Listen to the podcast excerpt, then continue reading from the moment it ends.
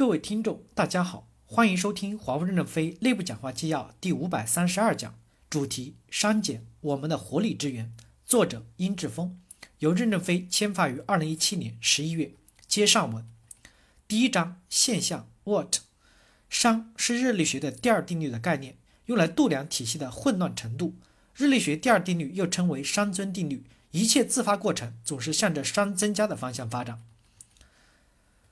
熵理论源于物理学，常被用于计算机系统的混乱程度，进而可以用于度量大至宇宙、自然界、国家社会，小至组织、生命个体的盛衰。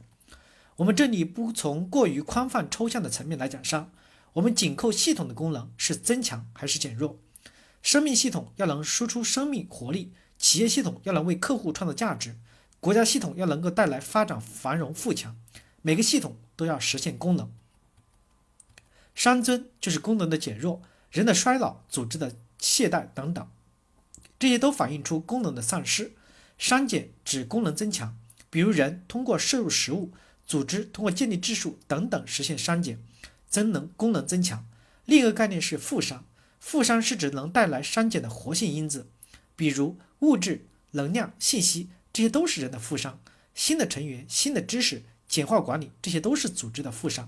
比如说，公司倡导的日落法，每增加一个新的流程环节，要减少两个老的流程环节，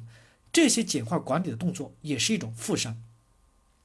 把商的理论理解后，你会发现，华为虽然最近这两三年才开始讲商，但我们成立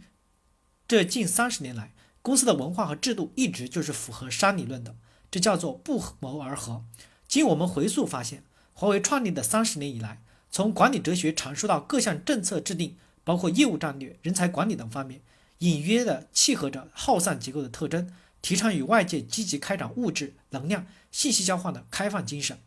不断通过多劳多得、破格提拔、人员流动、简化管理来打破平衡，促使公司的删减，克服队伍的超稳态、流程冗长、组织臃肿、协同复杂等大企业病，激活、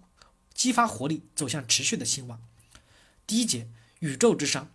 封闭的系统内部的热量一定是从高温流向低温，水一定从高处流到低处。如果这个系统封闭起来，没有任何的外在力量，就不可能再产生温差，也没有风，也没有水蒸气蒸发与流动。第二，水流到低处不能再回流，那是零降雨量，那么这个世界全都是超级沙漠，最后就会死亡。这就是热力学提到的“熵死”。这段文字是任正非。签发于二零一五年的与任正非的一次花园谈话的内容。首先，我们看看宇宙之熵。按照宇宙学的研究认识，整个宇宙存在一个熵增的过程。从宇宙的起点宇宙大爆炸开始，整个宇宙都在不断的膨胀。通过天文望远镜看，一切都在离我们远去。在膨胀的过程中，一切正在变得无效。我们从大自然中间观察到岩石的风化、土地的沙化、河流湖泊的干涸。随着年龄的增长，我们的切身体会到，生命的历程就是一天天的走向衰亡和死亡。但是在这个过程中，我们也会发现一些不同的现象。如果一切的趋势是山尊山死，那为什么也不断的有新的沙漠岛屿形成呢？每年春天，植物都会发发新芽，我们也不断的听到婴儿的啼哭呢？有次我跟朱广平一起开会，谈到公司新业务的时候，他说，在老家有一句话。要判断一个家族是不是未来有希望，就要听他家院子里面有没有婴儿的啼哭，植物发新芽，家中产婴儿，这些都是删减的现象。如果宇宙总的趋势是在熵增，为什么在地球上有很多的删减现象呢？因为地球是一个开放的生态系统，太阳不断的给地球输入能量，这个能量就是一个负熵，它使地球发生大气流动、水循环、光合作用，由此地球就不断的开展着一系列的删减活动。这就给了我们一个重要的启示：也许历史、宇宙、人生的总趋势是熵增，但如果遵循耗散结构的规律，我们就有可能在熵增这个大环境下构建一个删减的小环境。如果能让我们的公司、我们的家庭、我们的人生在一个小环境里面实现删减，对我们来说就是增进活力、延长寿命。感谢大家的收听，敬请期待下一讲内容。